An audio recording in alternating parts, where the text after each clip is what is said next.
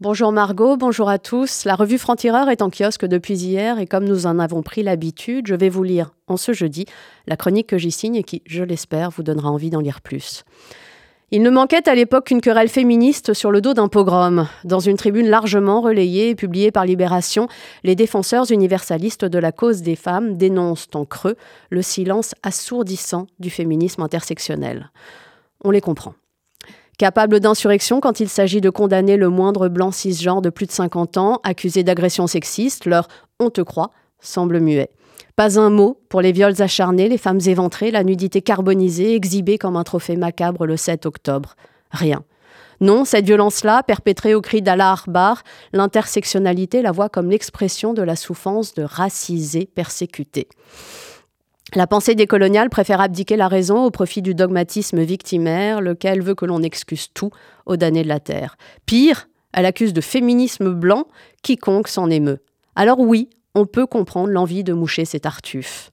Mais fallait-il pour autant militer pour, je cite, la reconnaissance d'un féminicide de masse au risque de sacrifier l'universalisme sur l'autel d'une empathie sexiste? S'il faut saluer l'objectif, il convient d'interroger la méthode. Le 7 octobre, c'est un crime contre l'humanité que les terroristes islamistes du Hamas ont commis. Féminiser cette barbarie n'a aucun sens. Les femmes assassinées ce jour-là ne l'ont pas été parce que femmes, comme le voudrait un féminicide, mais parce que juives, répondant aux lois du pogrom. Même si elles ont été torturées et violées comme femmes, elles sont mortes au même cri que les nourrissons, vieillards, hommes et enfants assassinés ce jour-là avec elles. 1200 juifs. Féminiser un crime contre l'humanité, c'est le réduire, en faire une affaire de femmes, alors qu'il doit être l'affaire de tous.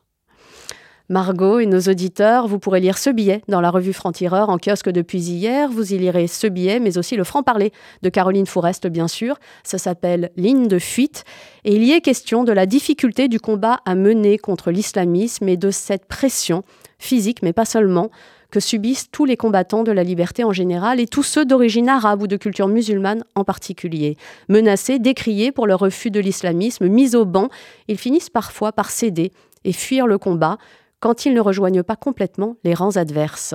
Ces combattants perdus parce qu'ils veulent ménager leur popularité, parce qu'ils basculent dans l'extrême droite, ou encore parce qu'ils cèdent finalement à l'intox islamiste, à la manipulation de l'extrémisme religieux, nos déceptions, finalement, c'est notre sujet de une avec un titre qui dit tout, Bas les masques, pacifisme munichois, surenchère victimaire, antiracisme, antisémite, le vernis craque, et Franc-Tireur fait le point des anciens amis qui ne le sont plus.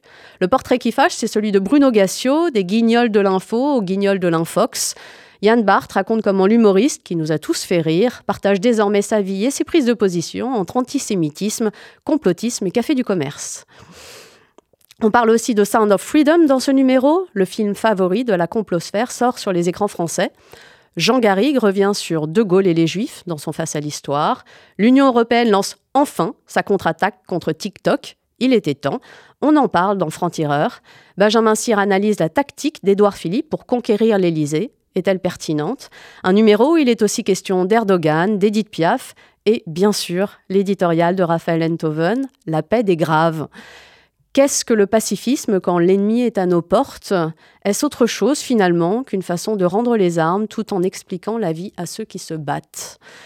La raison est un combat, c'est le nôtre à franc-tireur et ça fait aujourd'hui deux ans que ça dure. Lisez-nous, rejoignez ce combat. Vous êtes de plus en plus nombreux à le faire, près de 60 000 lecteurs chaque semaine, dont la moitié en kiosque. C'était inespéré et la preuve que la lutte pour que la nuance survive dans un monde qui n'a de cesse de se radicaliser est éminemment d'actualité. Bonne journée à tous.